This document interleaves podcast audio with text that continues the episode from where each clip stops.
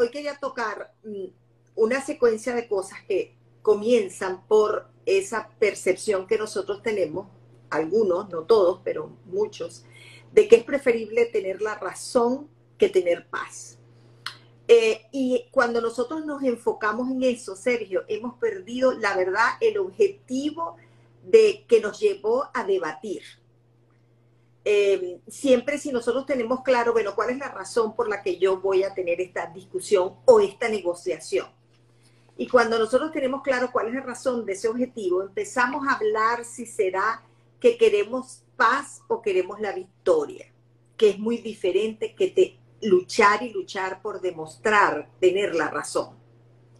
Fíjate que cuando la gente se concentra en decir, yo le voy a demostrar a alguien que yo tengo la razón, o le voy a demostrar a él que tengo la razón, o a ella que tengo la razón, o estás en un trabajo o en un emprendimiento y alguien no te quiere dar financiamiento y tú dices, yo le voy a demostrar a esa persona que yo estaba en lo cierto y que yo tenía razón cuando le dije lo que le dije perdemos la perspectiva de cuál es el objetivo de generar ese debate. Es un objetivo productivo, es un objetivo que me va a llevar a la victoria de lo que yo quiero lograr o simplemente es, yo perdí el propósito real de esa discusión y estoy en una lucha por lograr la razón. ¿Qué es lo que me cambia entre yo tener claro mi objetivo y simple y llanamente que me den la razón? El orgullo, el ego se hacen protagonistas de la situación que estamos viviendo.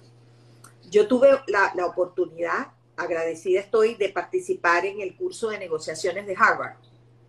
Y una de las cosas que aprendimos ahí, Sergio, que nos, cuando no se te dan las condiciones de la negociación, no es una pérdida. No perdiste esa negociación, no perdiste un capital, ganaste la oportunidad de seguir adelante con un proyecto de vida, un proyecto empresarial o un proyecto profesional y simple y llanamente eso que querías lograr no estaba en el momento correcto o no estaba sentado con las personas correctas. Y en ese momento, cuando yo entiendo eso y digo, ok, ¿qué debo escuchar yo aquí? Porque nos, en las negociaciones y en querer obtener algo, siempre participa más de una persona. Entonces yo tengo que tener claro mi objetivo, pero también tengo que tener la capacidad de escuchar cuál es el, interés del otro que está sentado en la mesa o que, con el que yo quiero negociar. Te consulto, Rita, ¿qué, qué, cuál es el, digamos, la reacción normal cuando una persona está en estos procesos de negociación o está buscando lograr algo en particular y pierde? Normalmente se siente derrotado.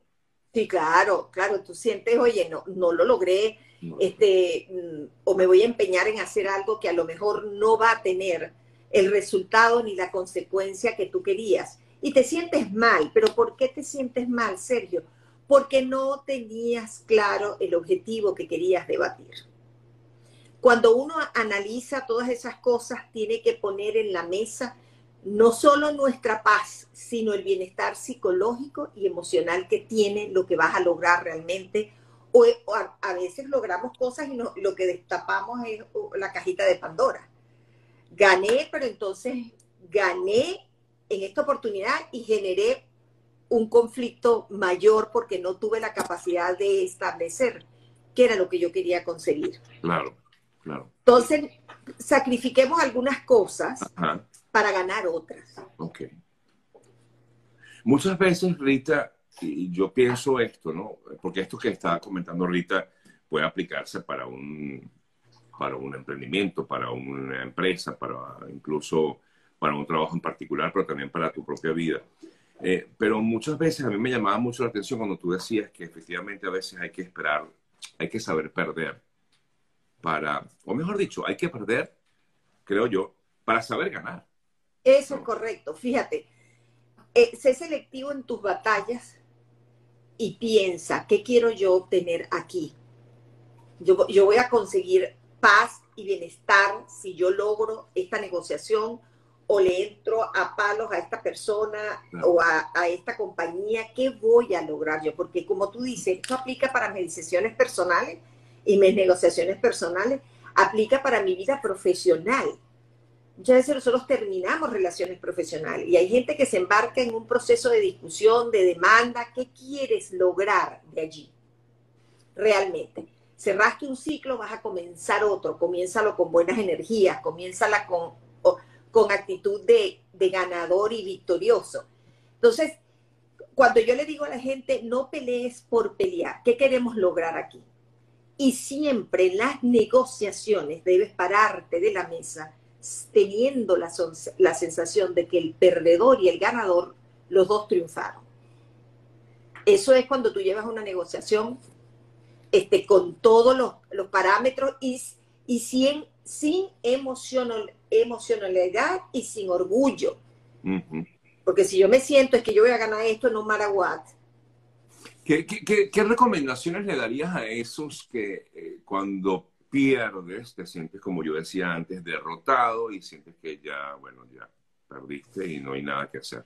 ¿Qué recomendación le harías? Bueno, que muchas veces perder es ganar. Claro. Y en el momento no te das cuenta, Sergio. En el momento no te das cuenta. Pero a lo que miras hacia atrás dices, wow, lo que me quité de encima. Muchas veces uno quiere establecer relaciones personales con alguien que desde un principio tú sabes, mira, ahí hay una cantidad de cosas que yo sé que no van a funcionar, pero de necio yo sigo y sigo y sigo. Y eso me llega a lo otro que yo comentaba en las historias cuando hablaba de nuestra conversación, y es que la terquedad es mala consejera. Sí, sí. ¿Y quién es la persona terca? ¿Qué es una persona terca? Una persona que impone su voluntad, no importa lo que esté pasando a su alrededor. Si sufren de sordera y ceguera, pero grave y dicen, no, por aquí vamos y por aquí vamos y no importa y ustedes van a ver y esto es lo que va a pasar y no importa, yo insisto porque esta es la vía. Y cuando, fíjate que la terquedad es inclusive una patología. Sí. Entonces, si tú eres terco y estás en una mesa de negociación, tu ceguera y tu sordera no te permiten escucharte ni a ti mismo ni a los que están a tu alrededor. Entonces, como yo digo a muchos de mis clientes cuando han tenido que soltar algo, este, eh, se empeñan a veces en productos que ellos están enamorados del producto, tú y yo lo hemos conversado antes, pero no hay el mercado. Y digo, suelta, mira, esto se ve precioso, tiene el color adecuado. Oye, pero es que es difícil, Rita, cuando no, quieres algo y estás empeñado en lo tuyo, dice, y, y es lo que tú ves o con lo que tú sueñas, y de pronto te tiran esa, no sé, como un balde de agua fría y tú no lo quieres recibir. Es que, es que yo creo que también para, para poder aceptar que perdiste, hay, tiene que ser, tiene que uno ser muy sabio. ¿Me explico? Y todos somos sabios, Sergio. Mm. Créeme. Mira, como dijimos en el programa pasado, somos criaturas perfectas. Ahora, nuestro diálogo interno está escuchando lo que no es y cosas así nos hacen creer estamos fallos, ¿verdad? Pero no estamos fallos, somos perfectos todos y todos tenemos las mismas capacidades, las mismas oportunidades, pero la humildad de uno entender, y fíjate, que no se confunda, que esto no quiere decir que uno no persista ni insista por un sueño que quiere lograr. Pero en ese camino, en ese camino de lograr lo que quieres, te vas a conseguir obstáculos, te vas a conseguir gente que está viendo lo que tú no estás viendo y lo que quiere decir que lo que hoy te parece bueno a lo mejor es mejorable para un mercado que tú no estás viendo. Y, fíjate, si ponemos un ejemplo claro que, lo, estuvo muy sonado hace semanas atrás, que es el caso de Netflix, ¿verdad? Ese es un, un servicio exitosísimo, con una innovación extraordinaria, vio y se antepuso a lo que venía, que era la televisión o la programación on demand que nosotros queríamos ver cuando quisiéramos, a la hora que quisiéramos y donde quisiéramos.